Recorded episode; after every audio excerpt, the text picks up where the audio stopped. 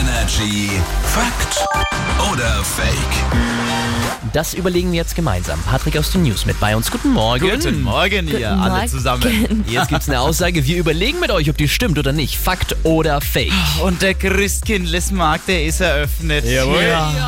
Die Glühweintasse vom Christkindlesmarkt, die darf man auch einfach einstecken und mitnehmen. Was glaubt ihr? Also meine Frau und ich haben, Achtung, jetzt wird's kurz kitschig, haben beide die Tasse von 2011 zu Hause. Aha. Ja, das ist dieses Jahr, an in dem wir uns kennengelernt haben. Oh. Ja, ist das nicht romantisch? Ja, ja, das hör mir auf.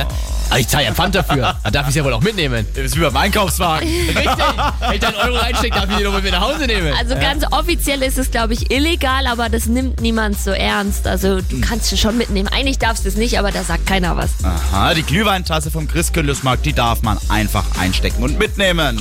Fakt. Na also. Aber Obacht, der erhobene Zeigefinger, denn Jase hat vollkommen recht. Rein rechtlich kauft man nämlich nur den Glühwein und nicht die Tasse. Wer die Tasse dann einsteckt, bes- begeht rein rechtlich gesehen Diebstahl. Aha. Das Pfand soll eigentlich sicherstellen, dass die Tasse wieder zurück zum Händler oder zur Händlerin kommt.